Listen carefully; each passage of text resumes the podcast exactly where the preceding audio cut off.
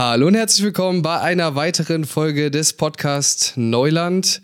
Heute mit einer wirklich besonderen Folge, einer neuen, ja, weiß ich so was, was wir bisher noch nicht hatten. Fangen wir mal kurz mit dem, ja, wie kommen wir überhaupt jetzt zu dem eigentlichen Thema hin? Ich glaube, so Wirtschafts- und Wirtschaftspolitik sind ja gerade Themen, die in der aktuellen Debatte, gerade wegen Ampelkoalition etc., wieder hochkochen wie selten, auch durch Corona. Ne? Gibt es immer, wie kommen wir aus der Krise, was sind die besten Instrumente etc. etc. Und auch schwarze Null wird immer mal genannt, die COP26, also die Klimakonferenz. Da wird alles darüber ein bisschen geredet. Das haben wir uns jetzt mal an, zum Anlass genommen und wollen mal ein bisschen auf unserem Neulandniveau, sprich eben auch für Laien, das alles ein bisschen durchgehen, weil es ist ja abstrakt für viele Menschen und auch undurchsichtig. Und es existieren auch, wenn wir jetzt mal Inflation besprechen oder schwarze Null etc., dann viele unterschiedliche Meinungen. Wir wollen das jetzt hier ein bisschen verständlich erklären und Licht ins Dunkeln bringen. Aber wir beide sind Studenten und wir haben gedacht, heute können wir uns mal ein bisschen tatkräftige Unterstützung herbeiholen und auch Kompetenz. Deswegen haben wir uns heute Maurice Höfgen eingeladen. Hallo Maurice. Hi, freut mich hier zu sein. Danke für die Einladung. Genau, ähm, schön, dass du der Einladung auch gefolgt bist. Bevor wir jetzt zu dir kommen und auch ein bisschen über, wer, wer du eigentlich bist, weil ich denke mal, nicht jeder in dieser Bundesrepublik wird dich kennen. Ähm, wer, noch nicht, bevor wir dazu nicht. kommen, noch ein paar, noch ein paar, paar Hin Hinweise. Also, Neuland führt ja sein erstes Interview. Deswegen seid in eurer Kritik human. Ja, wir, wir, wir müssen uns auch noch ein bisschen reinfinden, wie das hier alles funktioniert. Und ich, wir sehen das ja auch nicht wirklich als Interview, sondern mehr als ein lockeres Gespräch über coole und interessante Wirtschaftsthemen, so dass es auch, glaube ich, für euch da draußen äh, angenehmer zum Zuhören ist. Ähm, ich glaube, Maurice, man kann sagen, du hast auf jeden Fall eine gefestigte Meinung bezüglich wirtschaftspolitischer Themen, die sich jetzt nicht unbedingt wenn man so sagen möchte, mit deutschen konservativen Mainstream teilweise deckt. Diplomatisch hätte ich, ich das nicht ausdrücken können. Aber das stimmt so. äh, genau deswegen haben wir dich aber auch eingeladen. Ähm, wir versuchen aber trotzdem gleichzeitig nochmal als Hinweis davor, mit gezielten Fragen vielleicht eben diese konservative deutsche Haltung einzunehmen, damit wir die, das gesamte Spektrum versuchen zumindest abzubilden. Plus, natürlich könnten wir wahrscheinlich hier auch ähm, ich studiere auch, oder ich, du hast ja auch Economics sowieso was studiert, da kommen wir mhm. gleich nochmal zu. Ich studiere das ja auch, das heißt, wir könnten natürlich super lange reden wahrscheinlich. Ähm, aber die Zeit ist natürlich begrenzt und ihr habt auch keinen Bock, wahrscheinlich fünf Stunden jemanden zuzuhören. Ähm, wir haben viel vorbereitet, denke ich. Ob wir alles schaffen, weiß ich nicht. Ähm, das jetzt schon mal vorweg. Und ich würde einfach jetzt mal Jakob das Zepter in die Hand geben, ähm, damit du quasi mal ein bisschen Maurice ausquetschen kannst, wer denn eigentlich ist. Genau, da habe ich mich, äh, freue ich mich schon die ganze Zeit äh, besonders drauf. Ähm, du hast jetzt das große Glück, äh, bei uns im Neuland-Podcast zu sein, ähm, was für dich natürlich auch ein absolutes Highlight der Woche ist, äh, nehme ich mal stark an. Auf jeden ähm, Fall. Aber, aber du hast ja natürlich auch noch andere Verpflichtungen ähm, und hast natürlich noch einen Alltag, was auch der Grund ist, ähm, warum wir dich eingeladen haben. Du bist Ökonom, ähm, wissenschaftlicher Berater sozusagen, äh, Angestellter im Bundestag bei einem Bundestagsabgeordneten. Davor warst du bei Fabio De Masi, der äh, war ja auch relativ bekannt, hatten wir auch bei uns im Podcast schon mal drüber geredet, ähm, beim Thema Untersuchungsausschuss äh, und solche Sachen. Ähm, so das finanzpolitische Gesicht der Linkspartei, würde ich jetzt behaupten, wenn das, äh, denke ich, in Ordnung ist. Wahrscheinlich auch keine Übertreibung. Das kann man so ähm, bedauerlicherweise hat äh, Fabio De Masi ja gesagt, ey, die vier Jahre waren ja ganz nett, aber ehrlicherweise ist mir der ganze, der ganze Zirkus auch ein bisschen zu heikel. Ähm, und ich äh, trete einen Schritt zurück. Ähm, sprich, Fabio De Masi ist nicht mehr im Bundestag, du aber schon noch, nehme ich mal an. Stimmt. Du durftest bleiben. Äh, du hast jetzt eine neue Stelle. Bei wem, wenn wir fragen dürfen? bei Christian Görke. Vorher ist auch Linksfraktion, aber vorher äh, Finanzminister in Brandenburg äh, unter rot-roter mhm. Regierung, also hat regiert, was äh, viele Linke äh, nicht so von sich behaupten können. genau, und ist jetzt in den Bundestag neu eingezogen und wird auch das Thema Finanzpolitik übernehmen und quasi in die Fußstapfen von Fabio, Fabio De Masi treten. Bist du da guter Dinge? Die Fußstapfen sind sehr groß, das muss man sagen. Äh, aber Natürlich äh, ist sozusagen ein Abgeordneter nichts ohne sein Büro. Und äh, sind so, wir, sind, wir, sind, sogar zu zweit, die aus dem Büro von Fabio jetzt, äh, Fabio De Masi aus dem, äh, ins Büro von Christian Görke gewechselt sind. Von daher ist sozusagen, äh, PS sind da, wir müssen jetzt noch auf die Straße bringen. So, das klingt, das klingt vernünftig. Äh, eine schöne Ansage für die Linkspartei. Ähm, neben deiner äh, beruflichen Tätigkeit hast du noch einen YouTube-Kanal, Geld für die Welt, ähm, wo du über diverse politische, aber auch finanzpolitische Themen, Themen aufklärst, auch immer mal mit äh, Interviewgästen. Und du hast ein Buch tatsächlich geschrieben, Mythos Geldknappheit, ähm, wo es im weitesten Sinne um Finanzpolitik und die Modern Monetary Theory geht, äh, auf die wir später noch eingehen. Ähm, Eventuell, also wenn wir die Zeit haben wenn wir die Zeit haben. Also Buchautor, ähm, YouTuber im weitesten Sinne vielleicht auch. Ähm, wie bist du denn da hingekommen? Ich meine, du hast äh, erst dual BWL studiert, wenn ich mich recht entsinne. Ja. Ist das richtig. soweit korrekt? Was, ja, hab, wie ging es danach weiter für dich? Ich habe so eine BWL-Karriere eingeschlagen, weil ich nach dem Abi nicht wusste, was ich machen äh, sollte und äh, immer ein absoluter Klassenclown in der Schule war und viel zu spät mich auf die Füße gesetzt habe, um irgendwie ein vernünftiges Abi zu machen. Und dann, was macht man? Naja, dann, was viele so machen, dann macht man halt BWL, um irgendwie in einer Firma Karriere zu machen. Da war ich in so einem Lüftungsgroßhandel und habe äh, Lüftungsrohre und Ventilatoren äh, eingekauft. Ähm, und danach bin ich tatsächlich zu einer Unternehmensberatung, ähm, einer Einkaufsberatung, die eigentlich, was hat die gemacht? Nun, wir haben für unsere Kunden versucht, bessere Einkaufspreise zu verhandeln.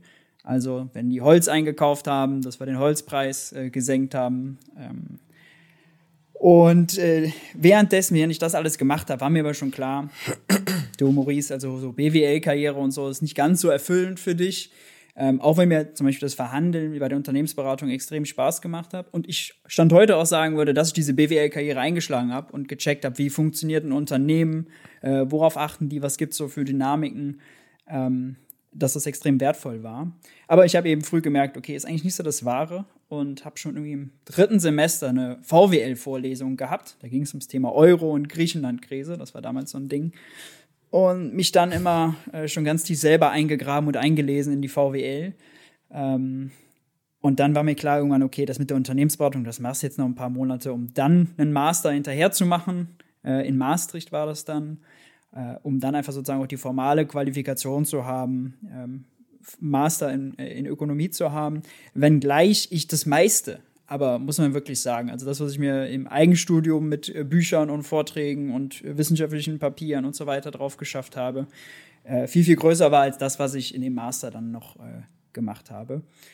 Und genau, äh, damit bin ich jetzt quasi hier nach meinem Studium habe ich dann ein halbes Jahr Auszeit genommen, um das Buch zu schreiben. Äh, das war eine ganz coole Zeit, weil dann äh, ich äh, hatte von der Unternehmensberatung noch ein paar Sparnisse, von denen ich zehren konnte und habe dann ein halbes Jahr Spanien und Portugal Surfurlaub gemacht, plus das Buch zu schreiben. Also das war eine war eine coole Zeit, also intellektuell auch einfach spannend, die Zeit zu haben, sich mit den, mit den Sachen halt auch tief auseinanderzusetzen. Sachen zu schreiben, äh, habe ich dann gemerkt, ist noch was ganz anderes, als Sachen nur zu verstehen und auch Sachen zu mhm. schreiben, damit, also was zu schreiben, wo Leute halt immer einen drauf festlegen werden. Also nicht nur ömmeliger, keine Ahnung, Arbeit in der Uni, wo dann jeder weiß, gut, die liest der Professor und der soll die benoten und dann ist gut. Äh, das war auf jeden Fall cool. Danach bin ich im Bundestag gewechselt und äh, genau, von dem bin ich jetzt gerade eben hier hergekommen, sitze hier auf dem, äh, am Schreibtisch, auf dem Schreibtischstuhl vor euch und äh, erzähle euch ein bisschen was über meinen Werdegang. Perfekt, sehr schön. Ich mich, denke, würde, mich würde noch mal so ein bisschen interessieren. Ich sag mal, du kamst ja dann aus der BWL-Perspektive und tatsächlich ist es, glaube ich, auch eine gewisse Ähnlichkeit zu, zu meinem bisherigen, bisherigen noch überschaubaren äh, Karriere- oder akademischen Karriereweg zumindest, ähm, weil ich auch mal so mit BWL oder so Sportmanagement angefangen habe, habe dann gemerkt, es ist auch nicht so erfüllend. Ähm, ich will lieber über so große Fragen nachdenken. Äh, wie wie kam es denn aber dann trotzdem, dass du quasi, ich meine, du, du vertrittst ja dann schon eher bist ja Anhänger der MMT, also Modern mhm. Monetary Theory. Ähm, das heißt, äh, die, das, was wir, das wir mit Griechenland gemacht haben, das fandst du jetzt wahrscheinlich nicht so super. Ähm, aber wir kommen dann später noch ein bisschen genauer darauf.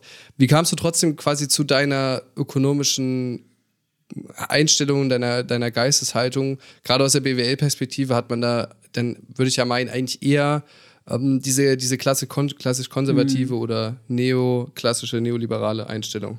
Ja, Du, das war tatsächlich einfach Glück. Also die meisten Studenten, die BWL machen, haben vielleicht mal eine VWL-Vorlesung, äh, vielleicht zwei, eine Mikro, eine Makro.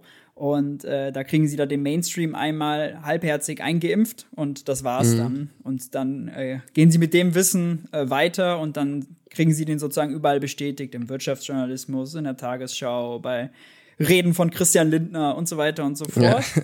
Äh, und können das dann halbwegs nachvollziehen. Aber ich hatte Glück, dass ich einen äh, Professor hatte, der äh, sich im Tief in diese Krise Eurozone, äh, die Krise der Eurozone eingegraben hatte und da so ein bisschen vom Mainstream abgewichen ist und einfach, also das hat mich extrem politisiert zu verstehen, okay, also ähm, es ist nicht so das stumpfe Narrativ, die faulen Griechen und die sind jetzt überschuldet, sondern es gibt größere Zusammenhänge, Deutschlands Exporte, die wiederum hängen damit zusammen, Agenda 2010, also Politik und VWL als große Hebel verstanden, um sozusagen über das Wohl oder das Leid einer Gesellschaft, einer ganzen Volkswirtschaft ähm, zu bestimmen. Und ja, was soll ich sagen, das hat mich eben dann auch erst politisiert. Ich war vorher als Klassenclown im, äh, auf dem Gymnasium auch überhaupt nicht groß politisiert oder so. Auch meine Eltern sind nicht groß politisch. Das heißt, habe ich jetzt da nicht davon von da mitbekommen. Ich bin nicht durch Jugendverbände getingelt. Ich bin kein Parteisoldat sozusagen in dem Sinne, sondern wirklich hat mich äh, ja, das, das Wissen oder die, genau, die, die VWL und zu verstehen, das ist ein großer Hebel, um was zu verändern, eigentlich auch erst, erst politisiert. Ja, und durch das Glück bin ich dann gleich auf Heiner Flassbeck, kann es auch konkret machen, gestoßen. Mhm. Ähm, der hatte ziemliche Mainstream-Positionen, der war mal Präsident der, des Deutschen Instituts für Wirtschaftsforschung, der war Chefökonom bei UNCTAD, das ist so ein äh, unter der UN, United Nations, Vereinte Nationen, ähm, so eine Institution, die sich mit Entwicklungsländern und ökono ökonomischen Empfehlungen für Entwicklungsländer auseinandersetzt. Und halt, der ist klassischer Post-Keynesianer. Und von da ist der Sprung dann zur MMT auch recht kurz. Und wenn man das, wenn ich damit anfange und dann sozusagen mit dem Mainstream konfrontiert werde, dann bin ich gar nicht so empfänglich für den Mainstream, weil ich gleich weiß, mhm. die Annahmen, die ihr da macht, Leute, die sind kompletter Unsinn. Äh, können wir vielleicht nochmal zu kommen. Ähm, und das ist aber eigentlich eine privilegierte Position, weil viele Studenten, wie eben erklärt, die kriegen einmal den Mainstream. Und wenn man das einmal hat, ist auch ein bekannter Satz von Keynes, es ist gar nicht so schwer, sozusagen was Neues zu lernen, aber das einmal Gelernte wieder zu entlernen und dann sich dann für eine neue Denkschule zu öffnen, ist eben viel schwieriger. Äh, erst recht, wenn die so breiter Konsens ist. Und deswegen war ich ja gleich immun quasi gegen, gegen so den, das neoklassische, äh, den, den Mainstream, den ökonomischen Mainstream, der eben sehr konservativ und wirtschaftsliberal geprägt ist. Ja. Ja, schön, dass wir direkt im Corona-Vokabular hängen. Ja, ja, habe ich gerade eben auch gemerkt. Zu viel ähm, über Impfprämie und so weiter geschrieben die letzten Tage. Das ist alles Impfen in meinem Kopf. Also würde ich noch einen Ja, nicht nur bei dir, glaube ich ähm, bevor, bevor es nochmal richtig inhaltlich wird und äh, Robby als alte VWLer dich äh, gleich richtig löchern darf, ähm, noch eine kleine Smalltalk-Frage, weil wie gesagt, wir machen ja einen Podcast für Laien, das heißt, wir möchten da entspannt in die ganze Sache reinstarten und haben uns überlegt, gut, was fragen wir dich? Äh, es gibt ja auch so Klassiker, Smalltalk-Fragen, äh, dreht sich auch viel um Essen, ähm, aber du wirst halt wahrscheinlich italienisch oder asiatisch sagen, wie die meisten anderen auch, was auch völlig in Ordnung ist. Deswegen haben wir uns gedacht, man trifft ja selten Leute, die im Bundestag tatsächlich essen, daher wollten wir fragen, hast du ein Favorite Favorite äh, Kantinenessen im Bundestag oder was war, ist das beste Essen im Bundestag? Wie kommt man ran? Äh, ja. oder wo geht man sonst auch hin, wenn, oder wenn man in die Kantine ja. geht? Ja, also äh, da kann ich tatsächlich ein paar, also mein Man muss in der Kantine immer relativ früh sein, damit man noch eine gute Auswahl hat, vor allem wenn Sitzungswochen sind. Und im Bundestag gibt es äh, Einmal so eine Kantine, die relativ äh, günstig ist, aber so sind so Massenabfertigungen. Und eine, die ist vom Käfer. Käfer ist, glaube ich, so ein Luxusrestaurant. Geht man auch, da Jan Marschalek von Wirecard hat immer im Käfer in ah, der ja. Prinzregentenstraße in München gegessen. Und genau, äh, die haben eben, glaube ich, auch so einen Gastroservice, der, der im Bundestag was anbietet. Der ist nicht äh, wesentlich teurer, aber eben viel, viel besser. Aber der hat wegen Corona jetzt äh, quasi permanent immer geschlossen gehabt, ähm, weil es eben ein privates Unternehmen, dann lohnt sich das nicht, wenn viele nicht im Bundestag sind oder so. Äh, deswegen muss ich dann in diese Kantine. Und äh, die nehmen einen da tatsächlich zum Teil aus, weil die Standardessen sind so günstig. Da gibt es auch so eine Salatbar. Aber da machst du so 200 Gramm, weiß nicht, Salat und ein bisschen was, Kartoffeln, Bohnen, irgendwas da drauf. Und dann nehmen die dir gleich 7 Euro aus, aus dem Portemonnaie. Da hättest du irgendwie zweimal die da oben, ey. Dicken, dicken Teller Auflauf für bekommen können. Äh, du sagst ja, das also, von unseren Steuergeldern, ne? Ja, von unseren Steuergeldern, ja. Da, da habe ich auch noch eine lustige Story zu. Ähm, Im Bundestag achte man tatsächlich sehr darauf, dass so dieses Narrativ, die leben hier nicht in Saus und Braus, umgesetzt wird. Deswegen hat man als Mitarbeiter gar nicht so krasse Privilegien und es gab mal im Bundestag eine Sauna. Äh, äh, einen Saunabereich. Krass. Aber der Bund der Steuerzahler hat da sozusagen gegen gewettert. Das ist so ein neoliberaler Lobbyclub, der immer, der klingt so toll und im Sinne der Steuerzahler, aber das ist immer nur, der Staat muss sparen, der Staat muss klein sein. Und die haben so eine Kampagne dagegen gefahren. Seitdem gibt es keine Sauna im Bundestag mehr. Also das ist sozusagen auch ganz konkret dann da, ja. Es gibt aber noch ein, es gibt ein Fitnessstudio, habe ich auch mal gehört. Ist das richtig? Ja, du, also Fitnessstudio würde ich das nicht nennen. Also sagen wir mal Turnhalle mit ein paar Geräten. Ja. Ist so, so, so ein Gymnastikball ist aber drin, oder? Ja, ja. So ein Gymnastikball ist drin. Ja, ja aber, aber äh, nochmal Thema Sauna. Ich möchte jetzt aber auch nicht Alexander Gauland in der Sauna begegnen. Gut, fair point. Ich hatte der Bund der Steuerzahler auch nur Mitleid und Ich stelle mir gerade so ein bisschen Graf von Lambsdorff, ehrlicherweise mit so ein paar Hanteln äh, irgendwie Biceps-Curls äh, vor. Das stelle ich mir auch recht amüsant vor. Du hast mal Fotoshooting äh, mit Christian Lindner in Schwarz-Weiß, dann wie er die Hanteln stemmt vom Spiegel. Ja, ja, safe. auch einfach, einfach schöne Menschen und strahlen nach außen. Robby, ich würde vorschlagen, ähm, es wird Kommen jetzt äh, langsam etwas war? inhaltlich, wa? Ja, sehr gerne. Ähm, ich würde sagen, also wir haben uns so ein paar Themenblöcke, sag ich mal, überlegt, wozu wir dann ein paar Fragen haben.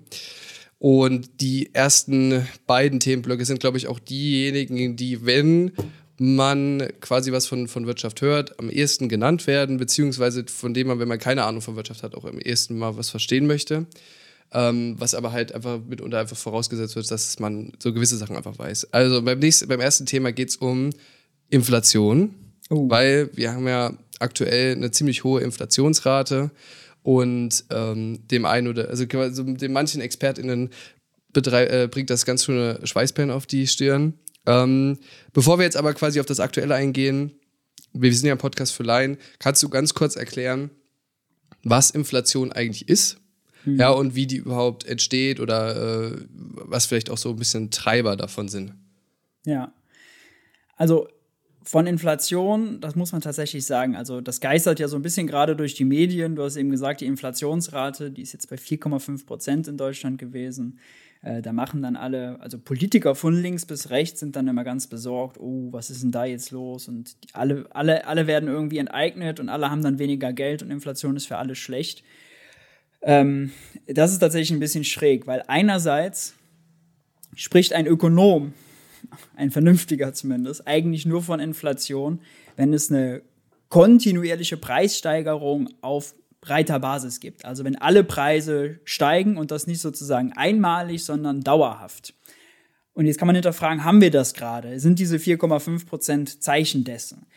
Und da ist die Antwort ganz klar nein. Denn äh, die 4,5 Prozent, da ist schon mal ein fetter Rechenfehler sozusagen drin, die werden verglichen zur Inflationsrate im äh, Vorjahresmonat. Heißt, Oktober 2021 wird verglichen zu Oktober 2020.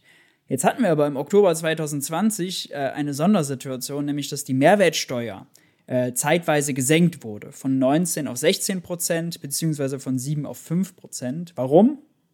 Nun, das war Teil eines sogenannten Konjunkturpaketes, mit dem man gehofft hat, die Wirtschaft anzukurbeln. Also wenn man die Steuer senkt, dann können die Leute sich mehr kaufen. Wenn die mehr kaufen, dann belebt es die Wirtschaft, weil die Unternehmen dann mehr verkaufen können und so weiter und so fort. Und das heißt, ja, im Oktober 2020 war natürlich das Preisniveau 2% im Schnitt niedriger, weil die Mehrwertsteuer gesenkt wurde, die Preise einfach niedriger waren. Jetzt, ein Jahr später, wo diese äh, dieser Mehrwertsteuersenkung ausgelaufen ist, sind natürlich die 2% wieder draufgekommen. Das heißt, man hätte schon vor einem Jahr sagen können, dass im Oktober 2021 da 2% Messfehler drin sind. Weil das ist nicht Inflation, sondern es ist einfach die Steuer, die wieder erhöht wurde und draufgeschlagen wurde. Also können wir von diesen 4,5% schon mal 2% abziehen. Dann sind wir schon nur noch bei 2,5%. In diesen 2,5% ist dann noch drin, dass wir ja Pandemie haben, äh, gerade wieder immer heftiger und weltweit ja sowieso. Und wenn in Vietnam äh, irgendwo ein Ausbruch ist, wo eine Fabrik steht, äh, wenn in China Häfen geschlossen werden, weil da wieder ein Ausbruch ist, ähm, der Pandemie, dann sorgt es dafür, dass die Wirtschaften nicht laufen, weil also unsere Textilien, unsere Playstations und so weiter und die Fernseher, die werden halt weltweit produziert in Arbeitsteilung. Und wenn wegen Corona-Schutzmaßnahmen die Wirtschaften immer hoch und runter gefahren werden und dann auf einmal Lieferzeiten sich verdreifachen und so weiter und so fort, dann führt es natürlich dazu, dass das für die Unternehmen teurer wird und dass sie die Preise erhöhen. Gleichzeitig haben wir zum Beispiel einen Friseursalon, der muss jetzt Abstände halten zwischen den Sitzplätzen, der darf nur noch weniger Leute bedienen, der muss irgendwie für Desinfektionsmittel sorgen. Das heißt, der hat auch höhere Kosten. Ja? Das schlägt da auch auf die Preise auf. Und das sind alles so Faktoren, die einmalig sind, die mit der Pandemie zu tun haben, die jetzt dafür sorgen, okay, wir sehen, viele Preise steigen an. Dazu kommt noch eine dritte Sache, ähm, und danach mache ich es so ein bisschen allgemeiner, die Energiepreise. Äh, Öl, Gas wird gerade extrem teurer. Äh, warum das? Nun, äh, beim Sachen Öl gibt es ein sogenanntes Ölkartell, Saudi-Arabien, Irak und so weiter und so fort. Die haben sozusagen die größte Menge an äh, Öl, die die fördern. Und wenn die sich zusammensetzen als Kartell und sagen, du, lass uns doch mal die Preise für Öl erhöhen, dann erhöhen die eben die Preise für Öl. Also die haben eine extreme Marktmacht. Und Ganz kurz, genau, ist das nicht die, ist das nicht die OPEC? Genau, genau. Von der genau, du da redest? OPEC-Kartell, genau. Ja. genau. Und äh, auch Wladimir Putin hat natürlich viel Macht. Wenn die Gasspeicher hier leer sind, dann, je nachdem, wie sehr er den Gashahn aufdreht oder nicht, werden die Preise billiger oder teurer. Äh, und das sehen wir gerade so ein bisschen. Äh, das heißt, das sind aber alles einmalige Effekte, die gerade dazu führen, dass die Preise steigen. Das sind also nicht Inflation, weil man nicht annehmen kann, dass das kontinuierlich ist. Nach der Pandemie wird es, wird es sozusagen gelöst sein. Und jetzt mal sozusagen ganz grundsätzlich Inflation, wo kommt die her? Das, was ich alles gerade beschrieben habe, ist die sogenannte Angebotsseite. Also wenn die Produktionskosten für die Firmen teurer werden, weil Hygiene, weil längere Lieferzeiten, weil Materialknappheit und so weiter und so fort, dann geben die die höheren Kosten in Form höherer Preise weiter, weil sie wollen ja ihre Profite stabil halten. Und wenn die mehr bezahlen müssen im Einkauf und die Verkaufspreise nicht erhöhen, dann verlieren sie eben an Marge. Und äh, hier sind vor allem normalerweise für diese kontinuierliche Inflation vor allem die Löhne extrem wichtig. Denn Löhne fallen auf jeder Ebene der Wertschöpfungskette an. Wenn man was erntet, muss es jemand ernten. Verarbeitung, Transport, Handel, Marketing, überall arbeiten Menschen und müssen bezahlt werden.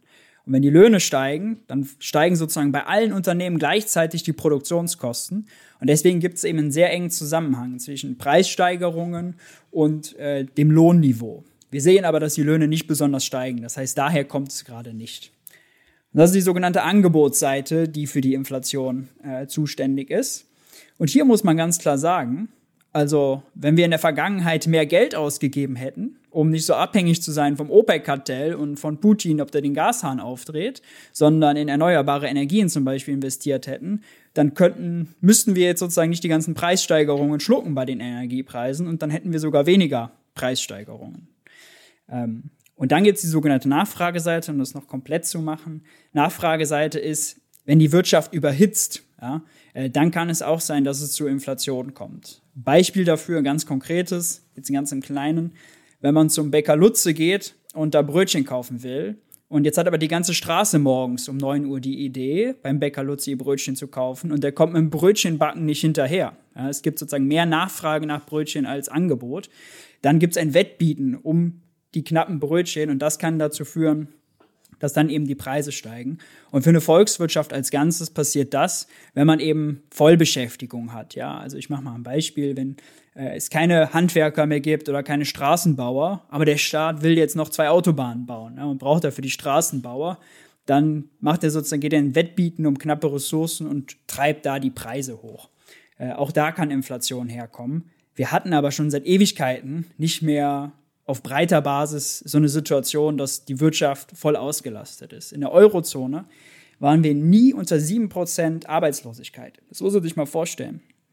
Wir waren auch noch nie für uns als junge Leute relevant unter 15% Jugendarbeitslosigkeit. Jeder sechste Jugendliche, der nach der Schule, nach der Ausbildung, nach dem Studium einen Job sucht, unter 27 ist, findet keinen in der Eurozone. Was für eine Verschwendung von Ressourcen. Und das ist natürlich alles sozusagen, wenn man sagt, ja, die Wirtschaft ist ausgelastet. Nee, da sind noch ganz viele Talente, junge Leute, die wollen arbeiten. Ja. Ähm, Das heißt, für die Auslastung der Wirtschaft kann man immer auf die Arbeitslosigkeit gucken und dann, wenn man dann mal vergleicht, Eurozone, weiß, wir sind gerade bei 7,6 Prozent, glaube ich, Japan bei 2,8. Also schon ein ganz schöner Unterschied. Das sind schon ein paar Millionen Menschen äh, Unterschied, die eben arbeiten und Sachen produzieren oder nicht arbeiten und keine Sachen produzieren. Und äh, genau, deswegen würde ich jetzt, um sozusagen noch einen Schlussstrich darunter zu ziehen, Thema Inflation, muss man genau schauen, wo kommt es her? Ist es einmalig? Ist es nicht einmalig? Und so dieses Gespenst, was gerade so ja, durch die Medien geistert, oh, wir haben die Inflation nicht mehr unter Kontrolle und das ist alles ganz schlimm. Äh, das ist eben nicht der Fall. Ah, und ganz wichtig, Inflation ist ein Verteilungsproblem. Es ist nicht so, dass jeder von Inflation verliert, denn wenn der Bäcker Lutze seine Preise erhöht, dann verdient der Bäcker Lutze ja mehr. Ja, wenn wir das dann Inflationsrate nennen, okay, dann wir müssen mehr für die Brötchen bezahlen, aber wenn irgendjemand mehr bezahlt, reine Logik, verdient jemand anderes auch mehr. Das heißt, bei Inflation geht es nie darum, dass alle verlieren, außer man hat jetzt irgendwie 5000 Prozent Inflation und muss mit Schubkarren an Geld umherlaufen und alle, die ganze Wirtschaft geht unter, aber das haben wir ja nicht. Ähm, aber Inflation ist erstmal nur ein Verteilungsproblem. Einer bekommt mehr und ein anderer hat äh, weniger. Also wie ein Kuchen kann man sich vorstellen. Äh, wenn beide größere Stücke wollen, wenn wir alle jetzt hier zu dritten Kuchen hätten und jeder würde jetzt sagen, wir teilen, wir sagen, wir teilen jetzt zu dritt auf und jetzt sagt jeder von uns, wir wollen aber ein größeres Stück, nun, dann geht es nun mal nicht. Ja? Äh, mhm. Das heißt, wenn ich mir jetzt ein größeres Stück nehmen würde und dann wäre, das hättet ihr quasi weniger, dann wäre das sozusagen ein bisschen das, wie wenn der Bäcker Lutze seine Preise erhöht und die anderen müssen höhere Preise zahlen. Oder Putin die Preise erhöht und alle müssen jetzt mehr fürs Gas zahlen. Oder wie auch immer. Ja, also was denn jetzt noch quasi, also das, das geht mir, glaube ich, auch schon, ich glaube, die Mehrheit der Ökonomen zu, dass es jetzt einmalig sind. Also ich glaube, ähm, der, boah, jetzt habe hab ich seinen, seinen richtigen Namen vergessen, der Chef vom IW, also Institut der deutschen Wirtschaft, sagt das ja auch, dass das jetzt eher einmalige Sachen sind.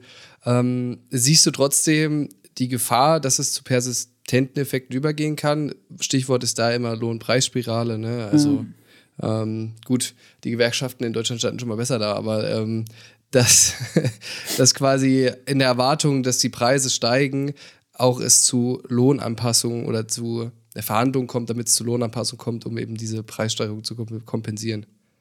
Ähm, also die große Gefahr sehe ich nicht. Die Lohnabschlüsse, die wir bisher haben, sind moderat und wie du richtig sagst, die Verhandlungsmacht der Gewerkschaften ist äh, sehr gering.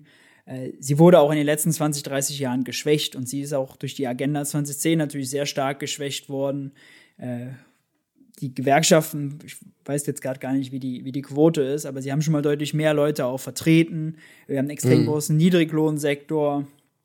Ähm, da ist sozusagen nicht viel Spiel. Was wir jetzt ja sehen, ist, wenn die Ampel den Mindestlohn mal auf 12 Euro erhöht. Ja, das würde mal helfen. Das gibt aber nur ganz unten ein bisschen einen Schub. Und die deutsche Wirtschaft hat seit der Agenda 2010, äh, das war 2003, 2004, 2005, vielleicht, genau, muss ich vielleicht erklären, unter Rot-Grün. Es war so ein Reformpaket, was dazu geführt hat, dass wir Hartz IV eingeführt haben, dass äh, äh, es gab auch eine Rentenreform, dass Leiharbeit vereinfacht wurde. Also die Ökonomen würden sagen, um die Lohnkosten zu drücken, also Arbeit billiger zu machen. Ähm, weil man glaubte, wenn Arbeit nur billig ist, dann fragen die äh, Unternehmen mehr Arbeit nach, mehr Arbeitskräfte und damit löst man das Arbeitslosigkeitsproblem, was wir damals in Deutschland hatten. Und äh, genau, seitdem hatten wir ja, also hatten wir viel zu wenig Lohnsteigerung. Und eigentlich müsste Deutschland jetzt mal, viel, also fünf, sechs, sieben, acht, neun Jahre richtig fette Lohnsteigerungen haben und damit auch höhere Inflationsraten, um das aufzuholen, was man früher vermasselt hat. Denn da sieht man so ein bisschen, alles hängt mit allem zusammen. Weil, Deutsch, weil die Arbeit in Deutschland so billig geworden ist, ähm, hat Deutschland eben es geschafft, gegenüber Frankreich und Italien wettbewerbsfähiger zu werden. Äh, warum? Wettbewerbsfähigkeit ist immer so ein großer Begriff. Wenn die Löhne nicht steigen, dann steigt auch die Inflation nicht. Deutschland hatte jahrelang niedrige Inflationsraten, 0,8, 0,9 Prozent, obwohl man sich in der Eurozone darauf geeinigt hat, dass das Ziel 2 Prozent ist. Die Franzosen hatten 2%, die Italiener hatten 2,5, 2,6%. So, was passiert, wenn Frankreich die, die, Preise jedes Jahr um 2% steigen oder in Italien um 2,5% und in Deutschland nur um 1%? Nun, bei gleicher Qualität der Produkte, deutsches Auto, französisches Auto, wird das französische Auto teurer und das deutsche nicht. Deutschland und Frankreich teilen aber eine Währung, den Euro. Das heißt, Deutschland hat sich sozusagen ja, günstiger gemacht auf den Weltmärkten. Und man sieht es sehr gut, wie der Exportüberschuss von Deutschland gestiegen ist in der Zeit. Und äh, der Exportüberschuss von Deutschland ist eigentlich das geklaute Geschäft aus Frankreich und Italien, weil sie die eben auf den Weltmärkten äh, ja niederkonkurriert haben. Und deswegen wäre es ganz gut, wenn Deutschland mal ein paar Jahre fette Lohnsteigerungen hätte, damit die Italiener und die Franzosen äh, ja wieder aufholen können. Auch, weil natürlich, ja. wenn die Leute mehr Geld haben, sorry, die Leute mehr Geld ja, haben, gut. können, können sie mehr kaufen. Und äh, wenn wir in Deutschland mehr kaufen würden, würden wir halt auch mehr aus den anderen europäischen Ländern kaufen. Dann könnte Frankreich und Italien sich auch wieder ein bisschen erholen. Ähm, genau. Und natürlich ja, gut, auch der Bäcker Lutze könnte mehr Geld verdienen wenn dann die Leute ja, häufiger gut, sonntags zum Friedrich Merz würde jetzt hier sagen, nee, nee, das ist schon alles deren Schuld, ne? Die haben ja so allein so eine hohe Schuldenquote, das haben die schon selber vermasselt. ja, aber Friedrich Merz sagt viele Sachen, wenn der Tag lang ist. ja, der ist auch schon ein bisschen älter, ne? Also ich meine, ja. weil der ist ja schon fast 80, ne? War das nicht so? So alt ist der nicht, glaube ich, ne? Aber der hat jetzt Sicher? auch sein junges Also der, der wird in ein paar Jahren auf jeden Fall 80. Habt ihr das eigentlich gesehen, dieses, dieses neue Team, was ich zusammengestellt habe? Ich bin auch richtig gespannt drauf. Aber ja, ich finde, ich, ich war überrascht von Helge Braun tatsächlich, dass der auch nochmal sagt, ey, jetzt habe ich hier aus der, aus der, was weiß ich, wievielten Reihe nochmal richtig Bock, nee, mir da also, weißt eine du, absolute Klatsche kalisieren zu lassen. Was ich noch viel spannender fand, ist, dass eine Frau sich gemeldet hat und die hat keine Unterstützung vom Kreisverband bekommen. das sagt so viel über die CDU aus. Ja. Ah, schön. Ah, gut. Ähm, ganz kurz letzte Frage noch jetzt zum Thema Inflation. Ähm, ja. Und vielleicht kommen wir später nochmal auf Agenda 2010 zurück. Ähm, man sagt ja auch immer, oder das ist ja auf jeden Fall in, ich sag mal, bei Finanzpolitik konservativen Kreisen eine Aussage, dass die Geldmenge mit Inflation zusammenhängt. Also klassisch Monetarismus ja. ist das ja. Ähm, und das wird eigentlich ja auch, wenn man schon in der Schule ist und da Wirtschaftsunterricht bekommt, wird einem das schon gesagt, die Geldmenge hängt mit der Inflation zusammen. Deswegen darf die EZB oder generell eine Notenbank oder eine, eben die Zentralbank nicht so viel Geld drucken, weil das tut uns weh. Ja. Was ist denn daran, oder was ist eigentlich da dran? Ist das, stimmt das? Ähm, und genau, was hat das dann auch quasi für Rückschlüsse auf unsere Zentral Zentral Zentralbankpolitik so? Ja. Ja, das ist so ein Take, also der ist wirklich nur von uns zum, zum Kopfschütteln. Also ich will es mal, also ich will es mal ein, einfach anfangen zu erklären. Was ist denn die Geldmenge? Ja, das ist sozusagen jetzt mal ganz vereinfacht all das Geld, was wir als Bargeld irgendwie in den Taschen und im Portemonnaie haben und was wir bei der Bank auf dem Konto liegen haben. Ja? Äh, es ist die relevante Geldmenge, mit der man in der Wirtschaft was kaufen kann. Wenn wir das jetzt alle mal hier äh, zum Finanzministerium fahren und das alle bei Olaf Scholz vor die Tür schmeißen, ja, da haben wir einen riesen Berg an Geld da liegen. Jetzt kommt Olaf Scholz aus der Tür und hat auf einmal eine Schubkarre mit noch mehr Geld. Und die kippt da noch da drauf. Erhöht also die Geldmenge, ja. Erhöht die Geldmenge. Was macht dann der Bäcker Lutz hier um die Ecke? Erhöht er dann seine Brötchenpreise, weil da jetzt gesehen hat, oh, jetzt gibt es da mehr Geldmenge? Natürlich nicht. Kein Unternehmer guckt sich an, wie sich die Geldmenge verändert hat. Das ist äh, völlig irrelevant. Relevant ist, äh, wie ist die Nachfrage in der Wirtschaft? Wie viele Leute gehen zum Bäcker Lutze und wollen Brötchen kaufen? Und wenn, äh, wenn wenn die Wirtschaft, also sagen wir mal so, wenn der Staat jetzt mehr Geld ausgibt, wenn Olaf Scholz jetzt mehr Geld ausgibt, wenn er jetzt die Hartz-IV-Sätze, sagen wir mal, erhöht, ja, um 200 Euro, dann haben ganz viele Leute mehr Geld, um Brötchen zu kaufen. Dann kommt der Bäcker Lutze, merkt, oh, ich komme beim Brötchenbacken vielleicht gar nicht hinterher und muss dann die Preise erhöhen, wenn er nicht mehr Brötchen backen kann. Er würde erstmal mehr Brötchen backen. Ähm, das heißt, entscheidend ist die Nachfrage. Ja?